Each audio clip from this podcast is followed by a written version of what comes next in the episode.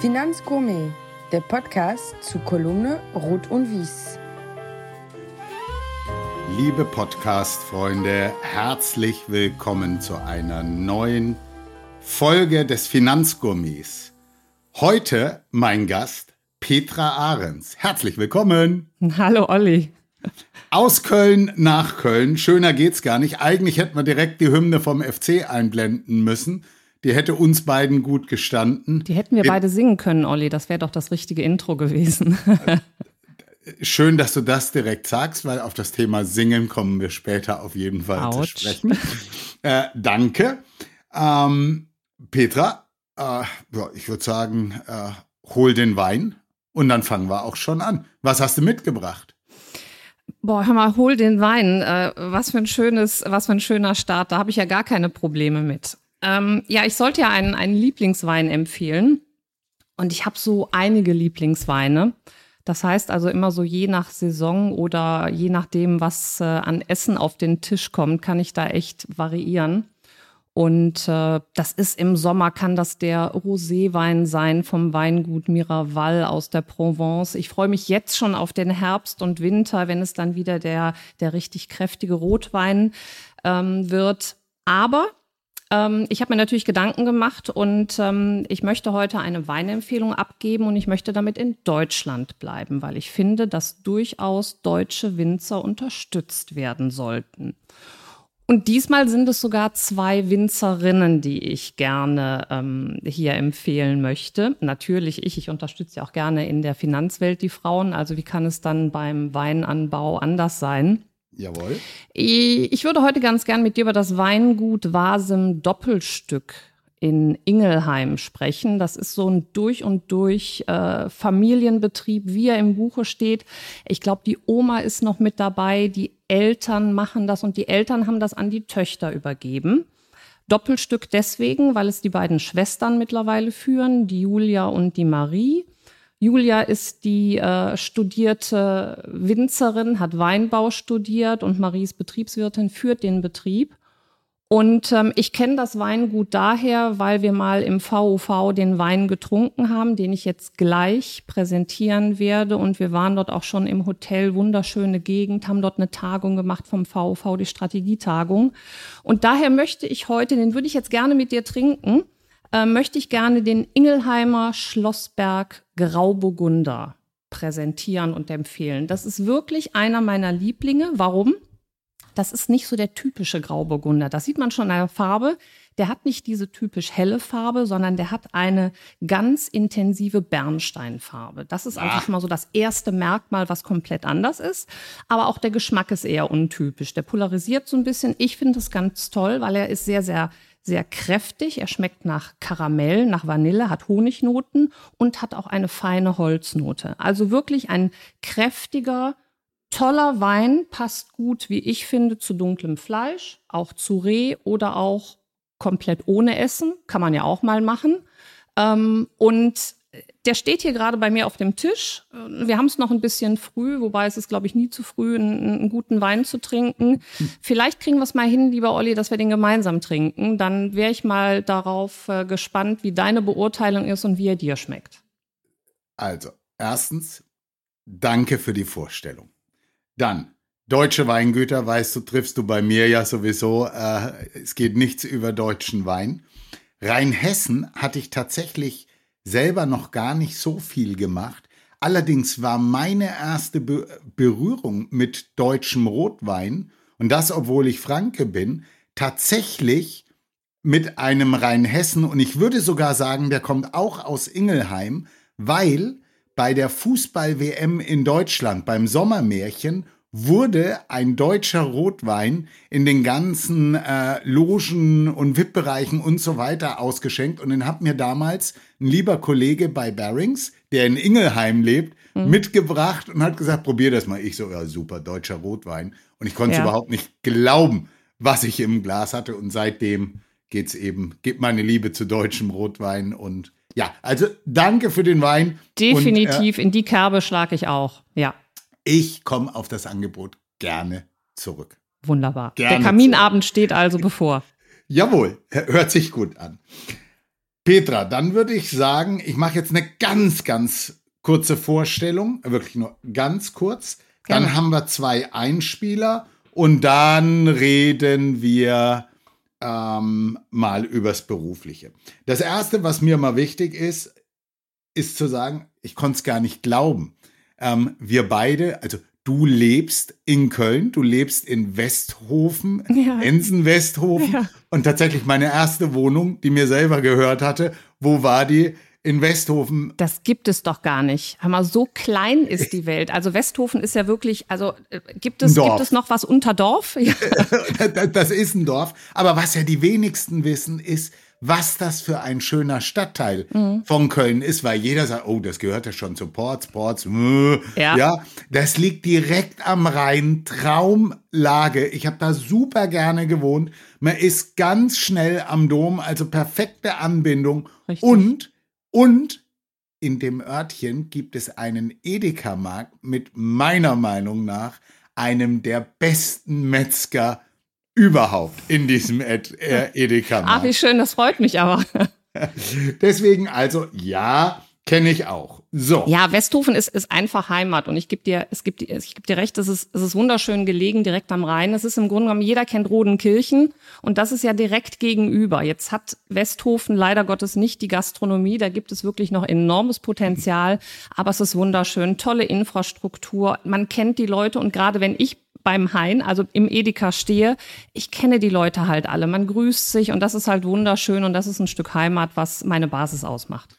Ja, das ist, also ich habe da auch gerne gelebt. Petra, du lebst dort mit deiner, mit deiner Partnerin, du bist verheiratet Ich mit bin Manuela. seit kurzem verheiratet, richtig, ja. Ich lebe dort Genau. mit meiner Frau. Genau. Ähm, und deinen beiden Hunden. Ein So Golden Retriever, Shari, und einem Dreibein aus dem Tierschutz, nämlich Lupito. Und deine Eltern, wenn ich das richtig herausgefunden habe, sind quasi eure Nachbarn, die leben da auch, richtig? Richtig, ganz genau. Das ist fast ein Grundstück. Also wir haben im Garten haben wir einen Durchbruch, was die Hunde auch andauernd nutzen, um von einer Küche in die nächste zu rennen. Und äh, das ist alles ein, ein großes Familiengebiet sozusagen, ja. Wie bist du zu dem Dreibein gekommen? Ähm, das hat in der Tat hat das meine meine Frau mit in die Beziehung reingebracht. Ähm, Manuela hat den Lupito ähm, aus, ich glaube, es waren Tiere suchen ein Zuhause. Okay. ähm, hat ein Foto gesehen, wo Lupito noch als Welpe zu sehen war, schon dort ähm, nach der OP, wo ihm also das dritte Bein amputiert wurde. Man sagt, es wäre ein Unfall gewesen. Er hat aber ein bisschen Probleme mit äh, Männern, die dunkel angezogen sind. Wir vermuten hier also was, was Blöderes. Und auf diesem Bild, was sie gesehen hat, lacht der Hund. Also ich habe es ich hab's mir selbst mal angeschaut und dann hat sie gesagt, der muss es sein. Und dann äh, hat sie ihn hier in, in Deutschland aus der Pflege abgeholt. Und jetzt lebt er schon seit äh, zwei Jahren hier in Köln, hat sich sehr gut eingelebt, hat auch kein Problem mehr mit dunkel gekleideten Herren und äh, macht sozusagen hier unser Rudel perfekt. Du hast übrigens vergessen, lieber Olli, dass nicht nur ähm, die beiden Hunde, Lupito und Shari, unsere Familie sind, sondern wir haben auch noch eine Katze. Und wie klappt das? Also das klappt mit den Hunden super gut. Ich hatte da so am Anfang meine Zweifel, weil ich bin überhaupt kein Katzenmensch. Ja. Und ich habe auch einen unglaublichen Respekt vor Katzen, bis hin zu Angst. Aber Sneaky oder Sneak Bear, wie ich äh, sie nenne, ist 19, ist also uralt, ist ein Klappergestell.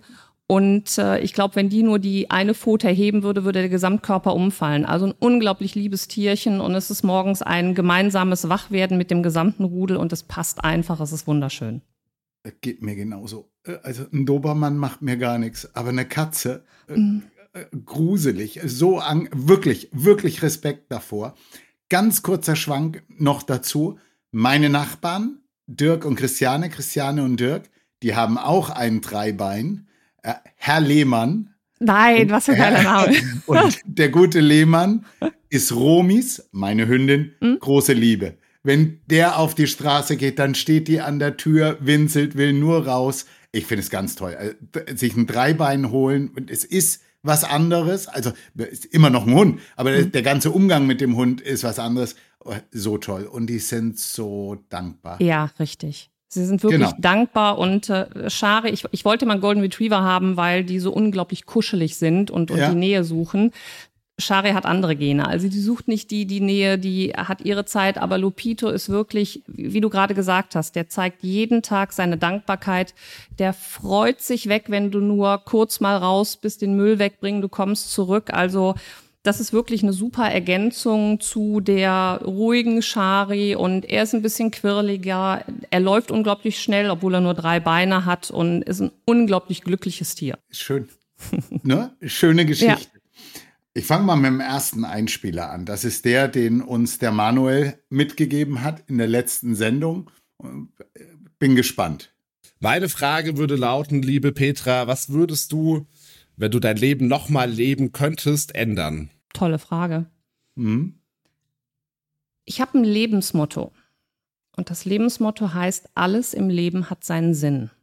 Und ähm, es gibt mit Sicherheit in der Vergangenheit Dinge, die ähm, ich anders gemacht hätte.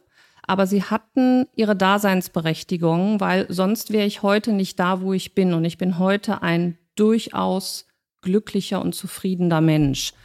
Es gibt so ein paar Begegnungen, wo ich sage, das hätte ich abkürzen können, das, das hätte nicht so lange gehen müssen. Die haben wir Möchte alle. ich aber jetzt nicht näher drauf eingehen. Ich glaube, das haben alle. Aber ansonsten, mir fällt nichts ein, was ich anders machen würde.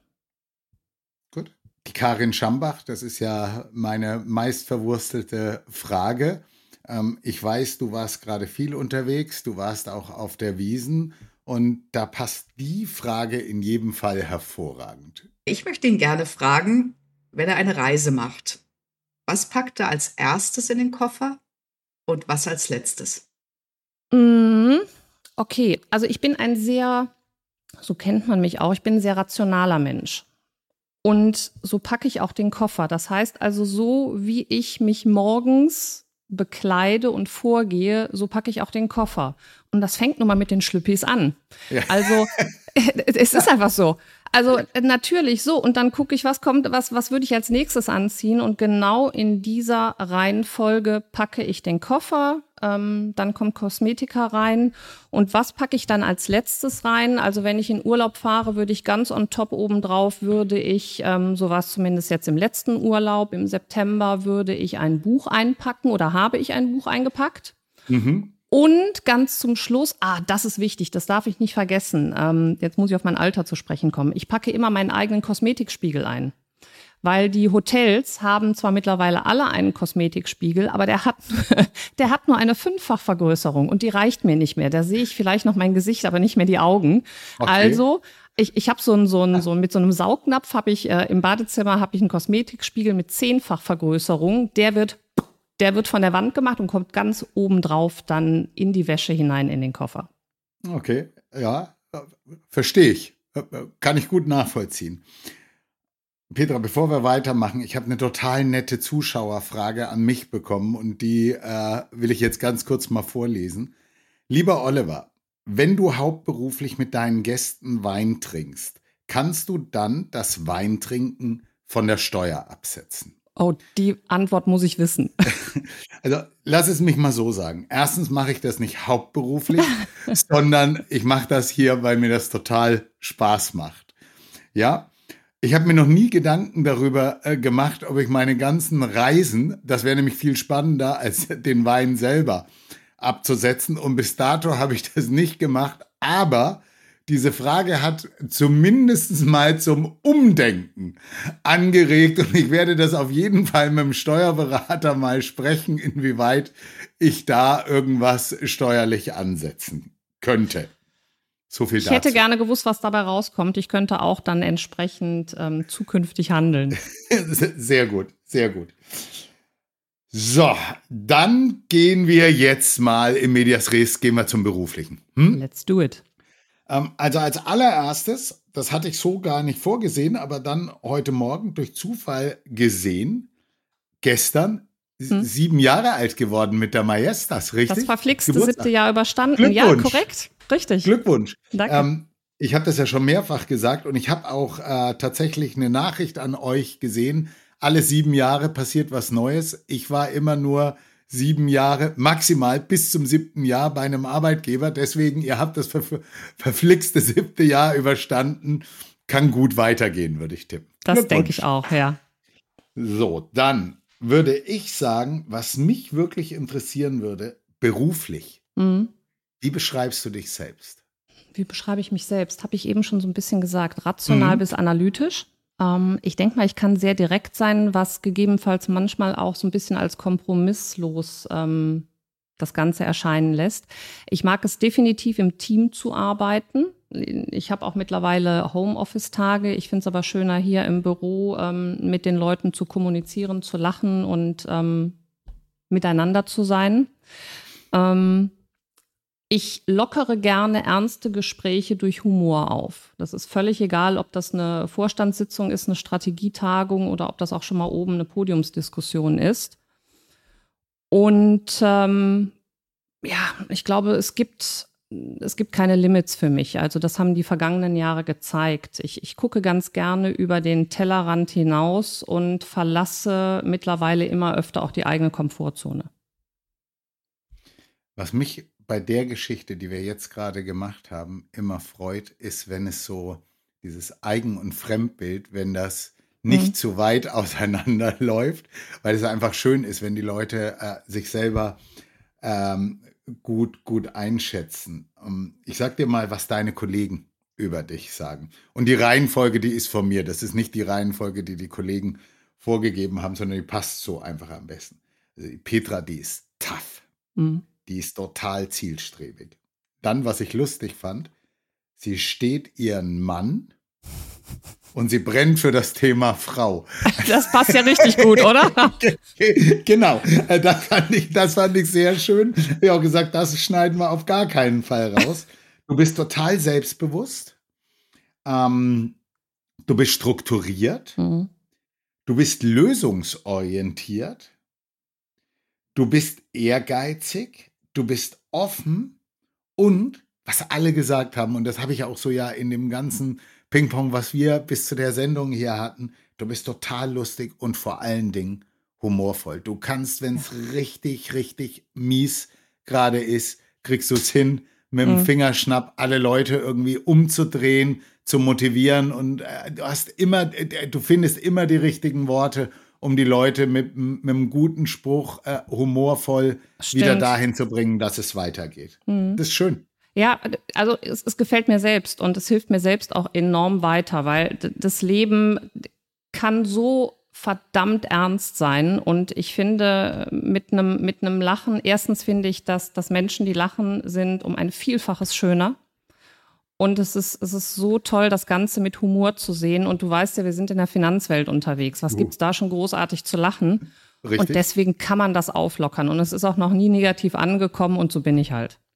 Du würdest auch sagen, ähm, lieber einen Witz machen und einen guten Freund opfern als andersrum, ne? Sagen wir mal so, ich habe so dermaßen gute Freunde, dass die mich kennen und ähm, die opfere ich auf keinen Fall. Aber äh, wenn es ein guter Witz ist, müssen sie auch schon mal dran Da glauben. müssen sie durch. Genau, Ja. genau das meinte ich auch.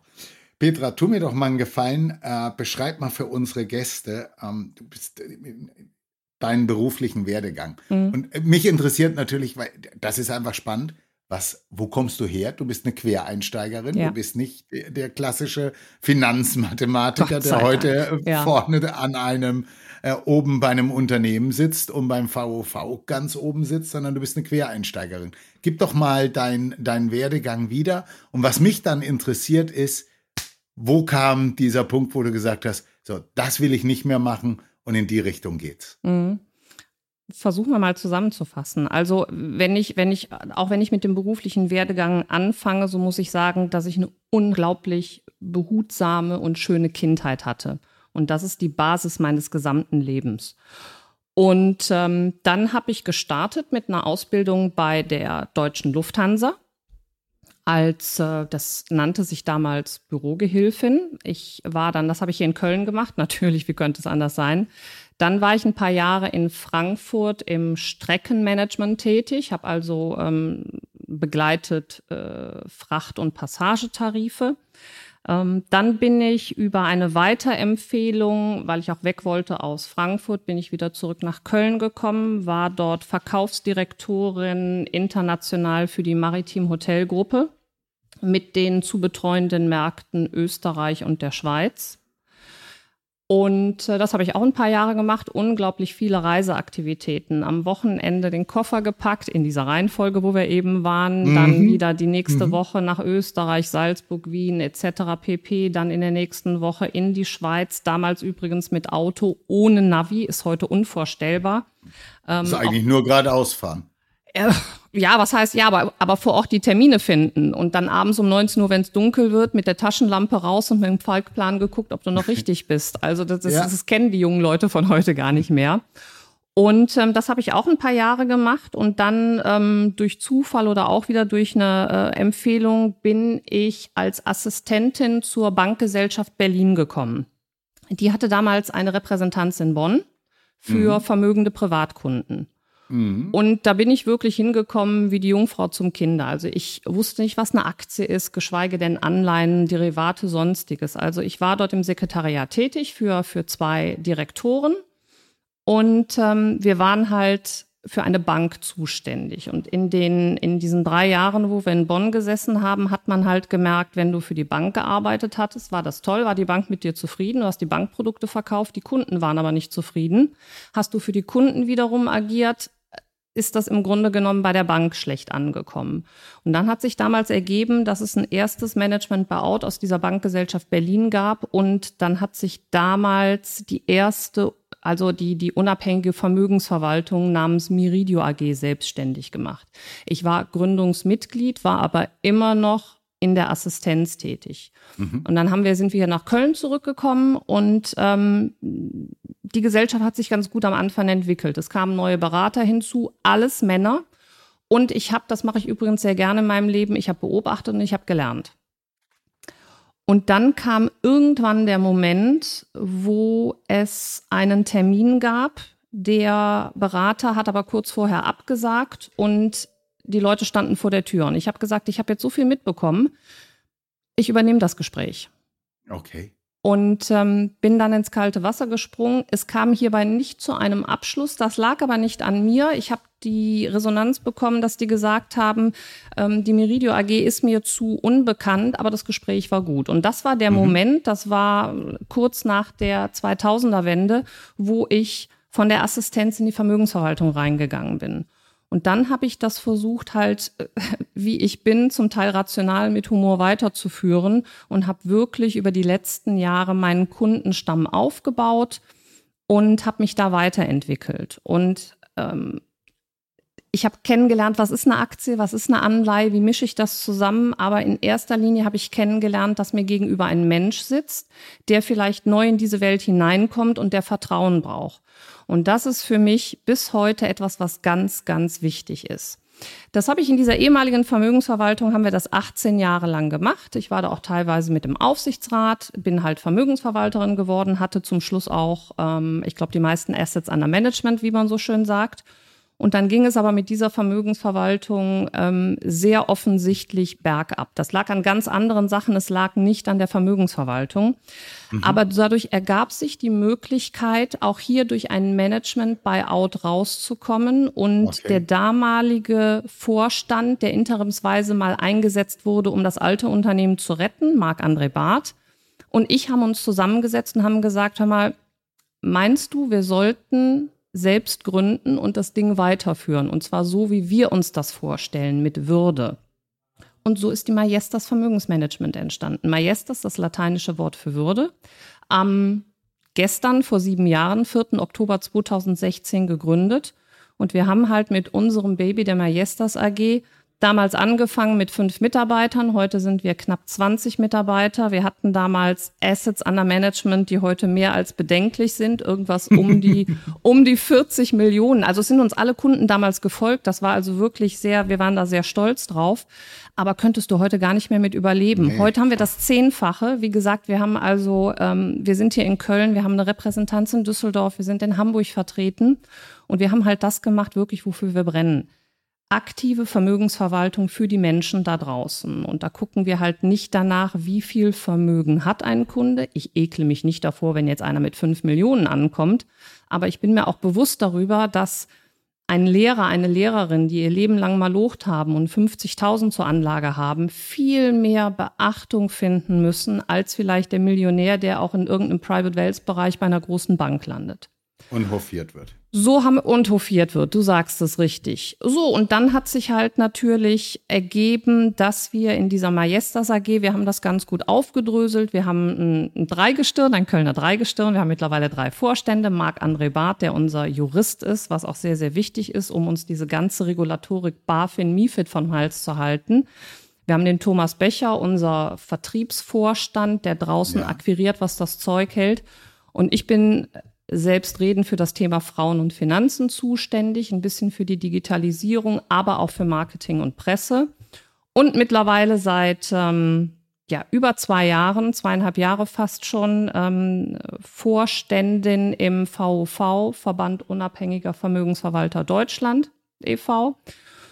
Hab vor zwei Jahren auch eine noch klassische eine klassische Männerdomain, ne? Ah, ja, ja, also 24 Jahre lang äh, ein fünfköpfiges Gremium mit Männern und ähm, dann, ich glaube, es lag aber nicht am VV. Ich glaube, man hatte in den Vorjahren auch schon mal Frauen gefragt, die sich aber einfach nicht getraut haben, diesen Job anzunehmen. Also das liegt jetzt nicht an der Geschäftsführung des VV, sondern es hat sich keine Frau zur Verfügung gestellt. Ha, da waren sie bei mir natürlich genau an der richtigen Stelle. Und Olli, ich habe noch vor zwei Jahren aus diesem, aus diesem klassischen Segment Frauen und Finanzen habe ich noch die äh, Kappa AG ähm, Finanzweitblick gegründet, also eine, ähm, eine gesamtheitliche Finanzberatung von Frauen für Frauen, wo wir mit Majestas und Kappa Hand in Hand arbeiten. Also Jetzt haben wir ganz es, viele Punkte, auf die wir Es wird nicht langweilig, genau. So, als allererstes Kappa, weil sonst habe ich es vergessen. Da arbeitet tatsächlich eine frühere Kollegin von mir mit, die liebe Colleen Trepschick. Wir haben mal zusammen, kurze Zeit zusammengearbeitet. Jetzt zu dir nochmal. Äh, Petra, als du eben noch in der Assistenz, mhm. jetzt in der Vermögensverwaltung, du warst einfach mutig, hast gesagt, ich mache den Termin. Ja. Ähm, ja, ich glaube, es ist eh keine Rocket Science, was wir machen. Und ich äh, gebe dir vollkommen recht. Der Punkt, wenn du beim Kunden gewinnen willst, musst du den Kunden verstehen und nicht der beste Finanzmathematiker sein. So ist es. Hast du denn trotzdem dann gesagt, als du gesagt hast, so jetzt werde ich Vermögensverwalter, hast du dich weitergebildet? Was hast du dann für Schritte gemacht? Äh, was kam dann für dich? Das war natürlich schon im Vorfeld. Also ich gehe natürlich nicht in so ein Gespräch und weiß nicht, wovon ich spreche. Also die Jahre zuvor, wo ich ähm, beobachtet habe, habe ich viel gelernt. Und natürlich hatte ich auch im Vorfeld ein eigenes Depot und hatte Aktien und äh, habe dann auch mitbekommen, mhm. was ist eine Anleihe, wie ticken die Märkte. Ich habe bis heute habe ich natürlich einen Fernseher im Büro. Ich äh, weiß mittlerweile, was Politik anrichten kann. ähm, ich weiß, wie Zinsen funktionieren, wie Rohstoffe funktionieren.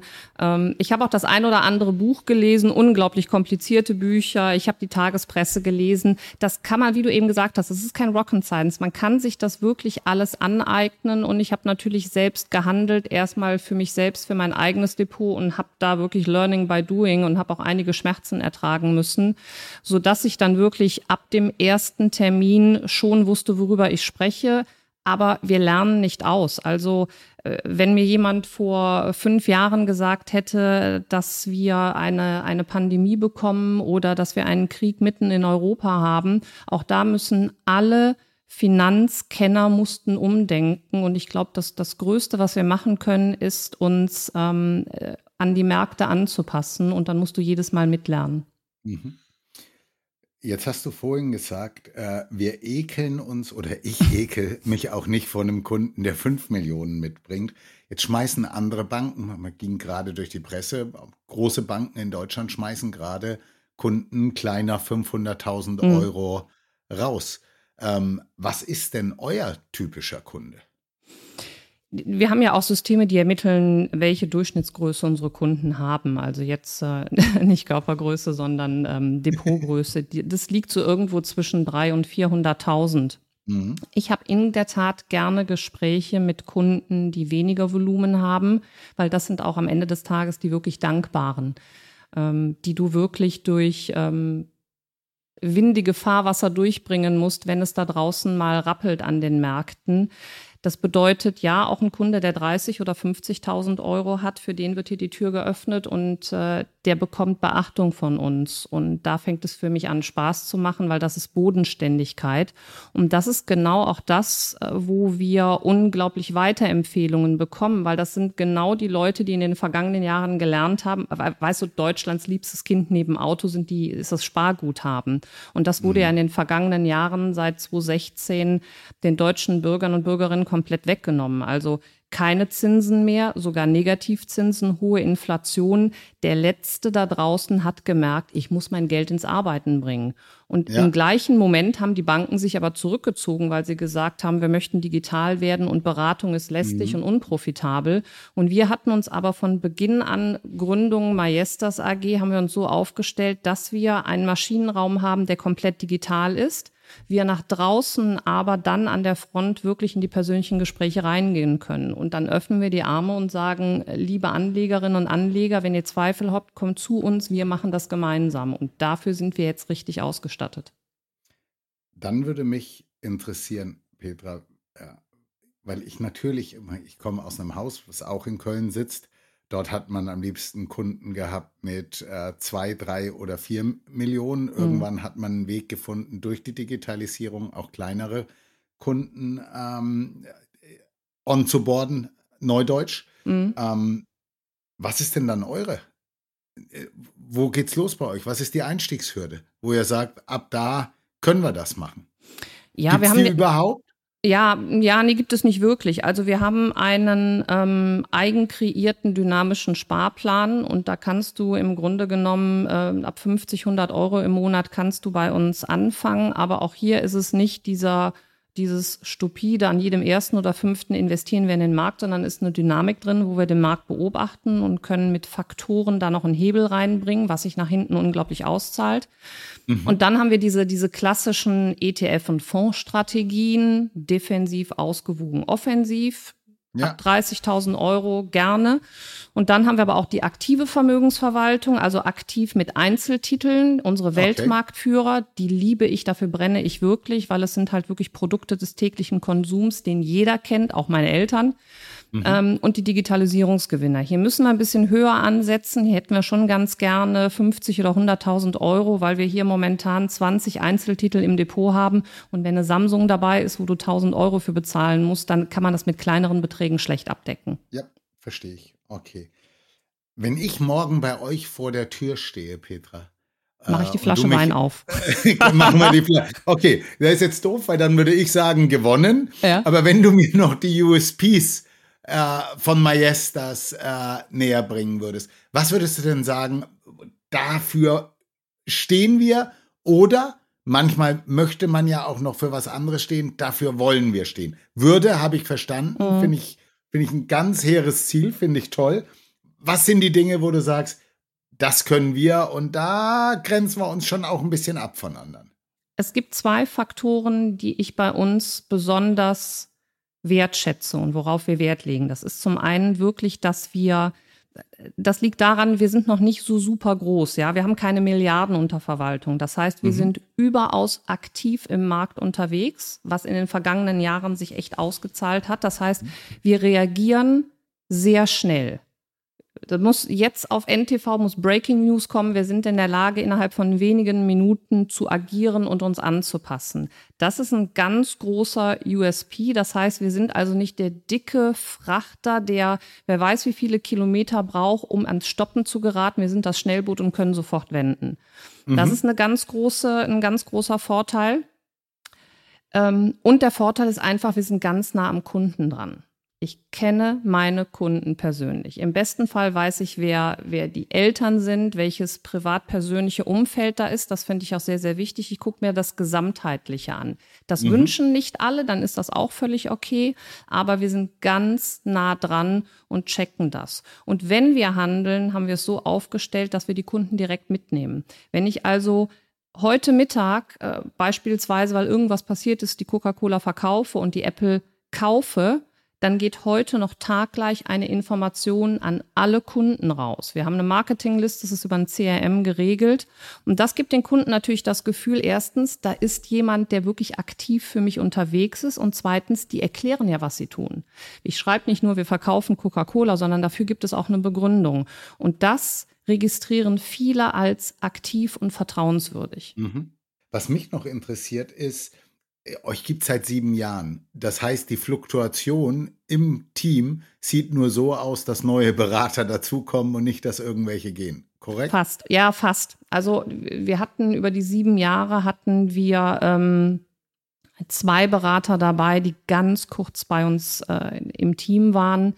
Aber wir sind halt, ähm, wir sind bodenständig und wir sind ein kleines homogenes Team. Also äh, wir gucken nicht nur, welche Bücher bringen die mit, sondern es muss auch in, im, im Team passen. Und wir sind, mhm. wir sind eine kölsche Vermögensverwaltung. Also da muss auch die Partylaune irgendwie zusammenpassen und die Menschen. Und dann trennt man sich auch sehr schnell, wenn es nicht funktioniert. Ähm, aber du hast recht, wir wachsen viel mehr, als dass wir eine Fluktuation haben. Und wir haben erst letztes Jahr ähm, fast zehn neue Berater und Beraterinnen hinzugekommen, die sich für uns als neuen Hafen entschieden haben. Und natürlich hört diese Reise nicht auf. Also wir führen weiter Gespräche und ich hatte es eben erwähnt, Thomas Becher, unser Vertriebsvorstand, der kennt ja alle und jeden. Und ähm, ja, ich hoffe, dass da in den kommenden Jahren auch noch, noch einiges passieren wird. Äh, Petra, letzte Frage zu dem Thema. Äh, wie viele weibliche Berater habt ihr? Drei. Wir haben aktuell drei. Und das ist schon verdammt viel. Ja, in der Tat. Ja, das ist nur ein Anfang. Also da würde ich mir auch in Zukunft noch äh, enormen Zuwachs wünschen. Aber mit drei Beraterinnen äh, sind wir wahrscheinlich schon eine der wenigen Vermögensverwaltungen, die richtig gut ausgerüstet sind. Du hast es eben schon gesagt, äh, einer oder ein Leitsatz, den ich bei euch immer wieder gehört habe, ist Work hard, play hard. Und ihr habt einen Standort in äh, Hamburg, mhm. einen in der verbotenen Stadt und mhm. in Köln. Mhm. Ähm, was ich mich jetzt frage, ist, ähm, du bist ja richtig Kölsch, du brennst ja für Köln. Wenn ihr jetzt ein Sommerfest in Düsseldorf macht, bringt ihr dann gutes Bier mit oder trinkt ihr Altbier dort? Oder gibt's Wein? Es gibt, es gibt, äh, es gibt ein sensationelles Foto, weil in der Tat hat dieses Jahr das Sommerfest durf, durften. Äh, die Düsseldorfer hatten die Ehre, das für uns alle auszurichten. Und dann sind wir natürlich in die Düsseldorfer Altstadt gegangen. Und Marc und ich haben dann, ähm, wir zwei Urkölschen, haben dann ein Altbier getrunken und davon gibt es ein Foto es sieht aus, als ob wir beide einen Schlaganfall erlitten hätten, weil wir haben die Gesichter so verzogen. Ja. Es, jetzt muss ich dazu sagen, ich bin aber auch kein, ich bin kein Biertrinker, weil viele außerhalb von Köln sagen, ja, das Kölsch ist ja gar kein richtiges Bier. Ich finde es ja. toll. Ich war letzte Woche auf dem Oktoberfest. Ich kann mich, ich, ich kann mich an die Maß nicht gewöhnen. Erstens kriege ich vom Heben einen Tennisarm und zweitens, ich bin es als Kölnerin gewohnt, immer ein frisch gezapftes Bier auf dem Tisch zu haben. Das hat ja. eine schöne Schaumkrone, das ist immer frisch gekühlt und es ist einfach, ich finde es lecker. Und ähm, daher, ja, brenne ich für Gaffel und was es da alles noch gibt. Trink das mal ganz gerne, aber ich bin eher die Weintrinkerin und äh, das macht mir mehr Spaß. So, dann gehen wir direkt weiter zur Wiesen. Das habe ich ja auch gesehen, dass ihr da wart. Ja. Äh, in welchem Zelt? Wart ihr im Weinzelt? Wo wart ihr denn? Mm, nee, wir waren im Käfer. Und? War es schön? Es war Käfer sehr schön. ist toll. Ja, Käfer ja, ist toll. Das ist, das, ist ein, das ist ein tolles Zelt. Vor allen Dingen, äh, trotz dieser Größe, hat es immer so einen, so einen persönlichen, privaten Charakter. Und wir hatten da einen Zwölfertisch. Wir waren mit äh, einigen äh, Kollegen dort. Wir hatten Kunden dazu gebeten und Geschäftspartner. Dann ist das jetzt natürlich nicht die Wahnsinnssause. Also, wo du, das würde mit meinen Mädels ganz anders aussehen. Aber mhm. es war, es war schön. Es gab gutes Essen. Ähm, ich durfte dann auch für die Damen am Tisch den Wein auswählen. Es war die Markenflasche Miraval, sehr lecker. Und wir sind dann später, wir hatten den 15 Uhr Tisch. Ich bin an dem Donnerstagmorgen bin ich von Köln nach München gefahren. Die Bahn war mal fast pünktlich. Wir hatten 15 Uhr Tisch. Wir sind dann später ab 18 Uhr raus in, in, das, in den Biergarten gegangen von Käfer, haben dort weiter gefeiert. Dann irgendwann abends um halb eins mit dem Taxi ins Hotel und morgens um acht Uhr ist die Bahn wieder zurück nach Köln gegangen. Also es war ein kurzes Intermezzo, aber es hat Spaß gemacht und es war schön. Ich habe keine Maß getrunken. Sehr gut. Sehr gut. Ähm, Ich bin, ich bin nicht so der Wiesentyp. Wiesen ist so, das ist fast so wie Karneval, das ist auch nicht mein Thema. Aber auch da werden wir ich, ich bin bei dir. Also ich, ich feiere gerne, aber ich bin dann gerne unter meinen Leuten. Also da mache ich gerne Party und da kann ich auch äh, sein, wie ich, genau. wie ich will und wie ich bin, ohne da irgendwie eine Maske aufzusetzen. Und ähm, auch wenn ich durch und durch ein kölsches Mädchen bin, auch im Karneval halte ich mich zurück. Wir haben auch im Karneval haben wir einen, einen Tisch im Gürze nicht. Das finde ich ganz nett aber ich finde, ah, das, das ist manchmal schon echt unterirdisch, was du da erlebst. Ja. Also wenn du da rausgehst und um 11 Uhr hast du schon die Besoffenen auf der Straße liegen, ja. dann, dann ist das sehr, sehr schade. Ich gehe gerne auf eine Sitzung, dann reicht es aber auch wieder. Wenn ich aber irgendwo mit einer Gruppe, mit meinen Freunden, mit meinen Mädels bin, dann ist das eine ganz andere Hausnummer. Und das kann ich, kann ich zu 100 Prozent nach, nachvollziehen. Petra, ähm, du bist Vorstand im VOV mhm. und wir haben vorhin äh, von einem deiner Kollegen oder von deinen Kollegen gehört, Petra brennt für das Thema Frauen. Du stehst für das Thema Frauen. Allererste Frage, bist du auch bei den Fonds Frauen dabei? Ja, auch. Ja, also ähm, hatten wir erst gestern einen Call mit äh, der lieben Ann Connelly.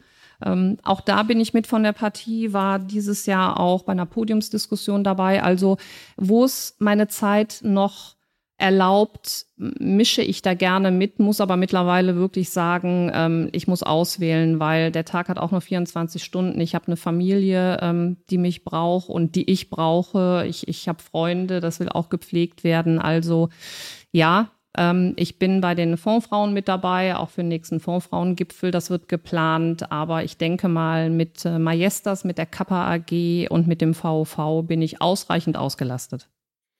Ich habe hier einen Einspieler von der Adriana. Die ah, kennst du ganz ja, die kenne ich gut. Ja. auch. Genau. Die tatsächlich ja auch gerade bei Das Investment mit einem tollen Artikel war zum Thema Storytelling. Super, das kann sie auch besonders gut. Ja, ich liebe sie ja. Yes. Und die hat aber eine sehr kritische, äh, ich finde kritische Frage. Okay. Und da bin ich, bin ich wirklich. Lass gespannt. uns mal reinhören. Jawohl.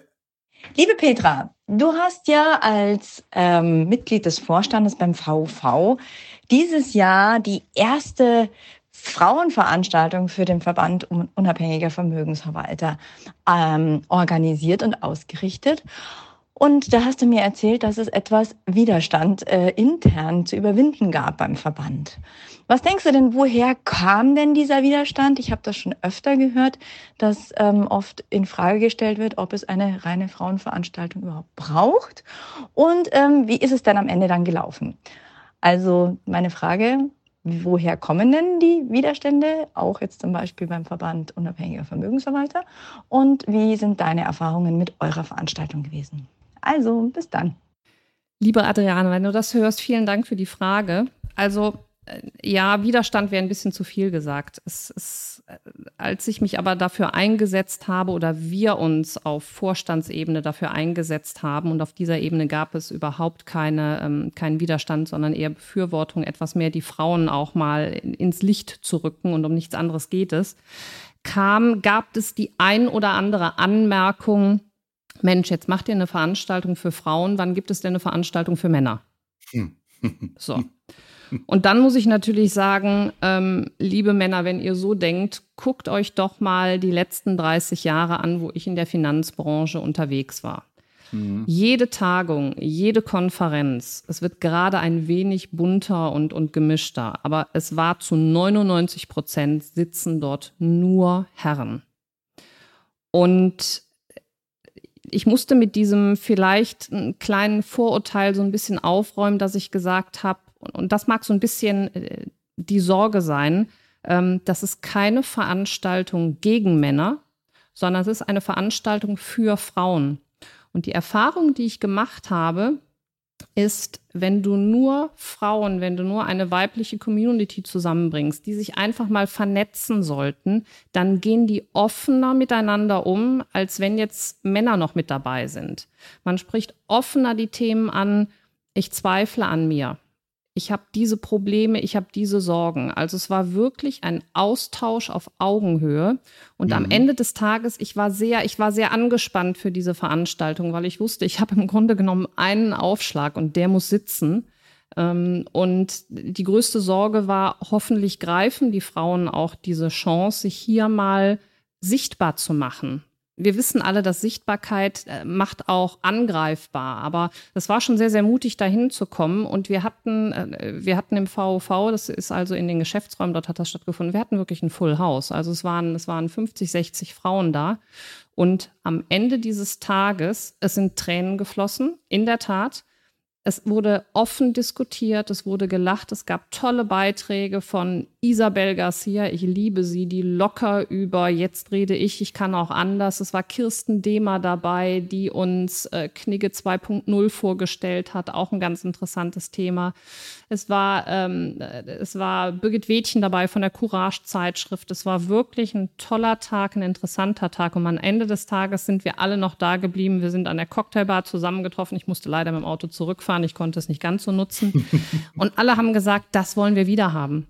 Das wollen ja. wir wieder haben und wir hätten es ganz gerne auch sogar über zwei Tage, sodass wir vielleicht am Abend zuvor ein Get-Together haben. Am nächsten Tag können wir uns Vorträge anhören. Und ähm, es war ein einziges Erlebnis und es war eine positive Resonanz zu 100 Prozent. Und dafür hat es sich gelohnt. Und das Schöne war, Olli, dass am nächsten Tag ähm, sich bei mir äh, Geschäftsführer und Vorstände gemeldet haben, haben gesagt, boah, Petra, was hast du mit unseren Mädels gemacht?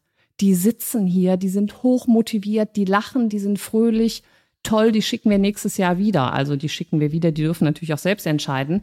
Aber es war wirklich nur eine gute Resonanz und wir wollen ja, da, da geht es ja nicht darum, Männern Macht wegzunehmen, einfach ein bisschen bunter und diverser machen und das war ein toller Erfolg und, und Adriana kennt es auch und alle Frauen, die da vorne so ein bisschen dieses Role Model spielen. Wir müssen mit gutem Beispiel vorangehen, wir sollten es diverser machen. Das hat nicht nur was mit, mit Geschlecht zu tun, das hat auch was mit Alter zu tun. Jung und mhm. alt verbindet euch. Lasst vielleicht auch mal äh, irgendwas international Qualität zu. Das wird uns einfach alles nur weiterbringen. Das freut mich, freut mich riesig. Ich hätte hier noch äh, ganz viele Fragen zu dem Thema gehabt. Aber du, du, hast mich jetzt quasi mundtot gemacht, weil das war so ein Ja, so, kennt, so kennt man mich, Olli.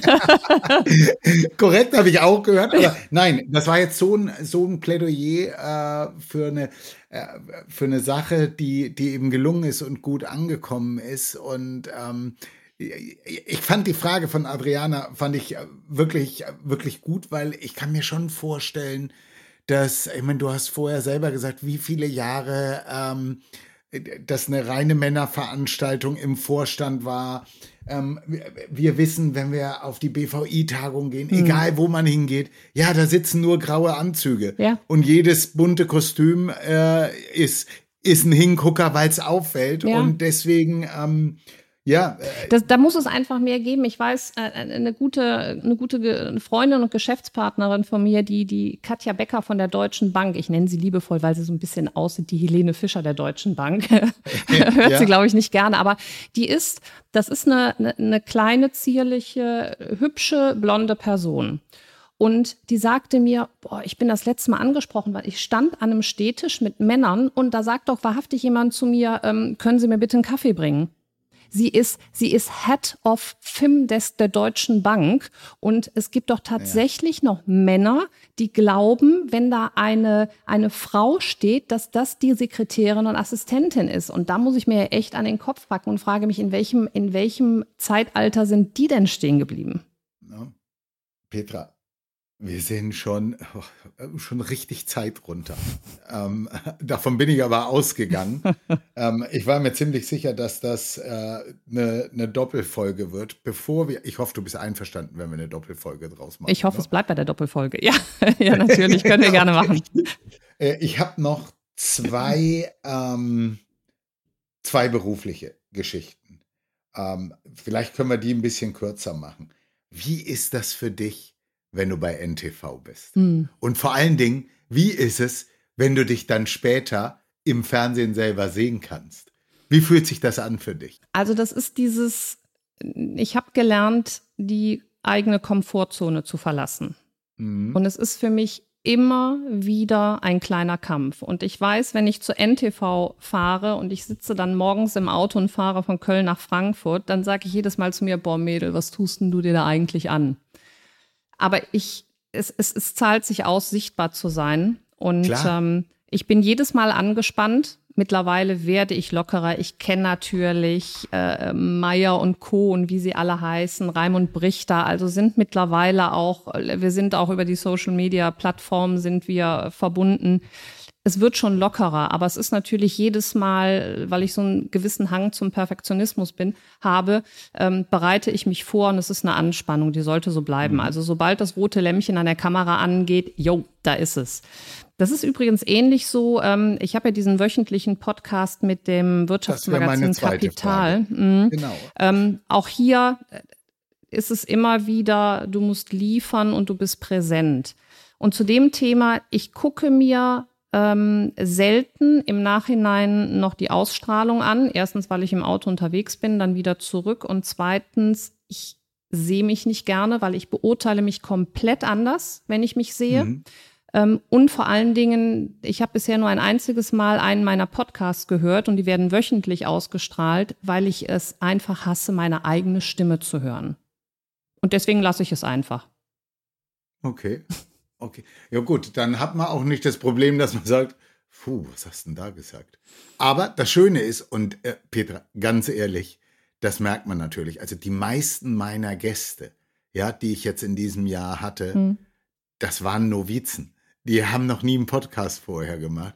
Und also man könnte das Gefühl haben, dass mir ein Vollprofi Ja, also seit April jede Woche, das habe ich mir auch anders vorgestellt. Ne? Also das ist echt, äh, das ist man muss sich darauf vorbereiten. Das ist Arbeit. Das ist Arbeit. Jede Woche drei Aktien finden, über die Märkte zu sprechen, aber da wird man lockerer und, und nochmal zur NTV. Das, was du da sprichst, du versuchst dich vorzubereiten und dann hast du ja mit Journalisten zu tun und die sind ja manchmal fies, ne? Die sind ja richtig fies. Das heißt, die greifen sich irgendeinen Satz raus, aus dem Zusammenhang und hauen den raus. Und ich weiß, ich habe mich einmal so toll darauf vorbereitet, Angriffskrieg, Russland, Ukraine und so weiter. Und dann, dann wurde ich, dann habe ich darüber gesprochen, wie die wirtschaftliche, geopolitische Situation ist. Also alles vom Feinsten. Und dann hatte mir, es war damals noch ähm, Katja Dofel, ähm, hatte mir die Frage gestellt, Frau Ahrens, wie sieht das denn aus? Ähm, wie entwickeln sich die Märkte? Und dann habe ich kurz nicht überlegt und habe gesagt, naja, wissen Sie, wenn Putin morgen tot vom Pferd fällt, sieht die wirtschaftliche und finanzielle Situation der Welt anders aus. Was hat NTV daraus gemacht? Ich sah nur ohne, ich sah hier im Büro, sah ich dann diesen Bildschirm und stand da unter Petra Ahrens, Putin fällt tot vom Pferd. Hm. So, das wird rausgenommen. Also daher, das sollte man alles nicht so ernst nehmen. Und das ist auch eine ganz große Kunst. Ich nehme mich selbst nicht ganz so ernst. Petra, gibt es noch irgendetwas, wo du sagst zum Beruflichen? Das möchte ich aber schon unseren Gästen noch mitgeben oder würdest du sagen, boah, die haben sich jetzt so viel von mir angehört, jetzt machen wir hier einen Cut und dann sollen die jetzt mal die private Petra kennenlernen. Das wird natürlich das Interessante sein. Also zum Beruflichen ist es einfach so, ich bin beruflich schon ein Stück weit anders. Und äh, im Beruflichen habe ich halt schon eine gewisse Maske auf und äh, versuche Menschen nicht unmäßig nah an mich ranzulassen. Und daher, das ist, das ist eine andere Petra Ahrens als im Privatleben. Deswegen bin ich vor allen Dingen gespannt auf den zweiten Part, wenn ich halt dann mit ähm, Statements äh, von wirklich Menschen, die mich lange und eng kennen, konfrontiert werde und bin gespannt, was da für Geheimnisse und Intrigen aus der Vergangenheit auf den Tisch kommen. Petra, dann liebe Petra Ahrens, dann sage ich, wir machen jetzt hier Schluss mit dem ersten Teil. Herzlichen Dank und äh, dann sehen wir uns zum privaten Täter wieder. Sehr gerne, Olli. Also der erste Part hat schon mal unglaublich Spaß gemacht. Ich freue mich auf das, was da kommt. Danke dir. Liebe Finanzgourmets, wie immer mein Tipp, ja, ganz häufig ein deutsches Weingut. Diesmal geht es an die Saar. Äh, das Weingut Schäfer-Schmidt ist ein herrlich erfrischender Neuzugang bei den Saarweinen. Nix VDP, nix Jahrhundert alte Tradition und nix typisch Saar. Der Winzer Christoph Schmidt keltert auf seinem Oberremmler Garagenweingut ganz und gar außergewöhnliche Saarweine in Miniaturauflage. Und wer sich dafür interessiert, ich kann auch nur empfehlen, hinfahren, sich anschauen und probieren. Äh, die ganze Geschichte, das ganze Weingut ist in seiner Art absolut einzigartig und ähm, es geht über die Grenzen des Sava im Baus definitiv hinaus und er wird auch neu definiert. Das, was ich empfehlen möchte von dort, ist wie immer der Chardonnay, aber, und das ist vollkommen untypisch für diese Region, ähm, Christoph baut auch einen Spätburgunder im Holzfass aus. Und äh, ich habe den ersten Jahrgang probiert und war hin und weg, hatte dann mit ihm gesprochen, äh, habe ihn kennengelernt und jetzt ist der nächste Jahrgang seines äh, Pinot Noir Reserves auf dem Fass der absolute Wahnsinn. Ich kann es nur empfehlen. Und außerdem ist die Saar auch immer eine Reise wert. Tolles Essen, ähm, super Weingüter, ähm, sollte man gemacht haben. Herzlichen Dank. Risikohinweis. Sämtliche Inhalte dieses Podcasts dienen ausschließlich der Wissensvermittlung und Unterhaltung. Es handelt sich dabei weder um Anlageberatung noch um Empfehlungen zum Kauf oder Verkauf bestimmter Finanzprodukte. Was du mit deinem Geld machst, entscheidest alleine du.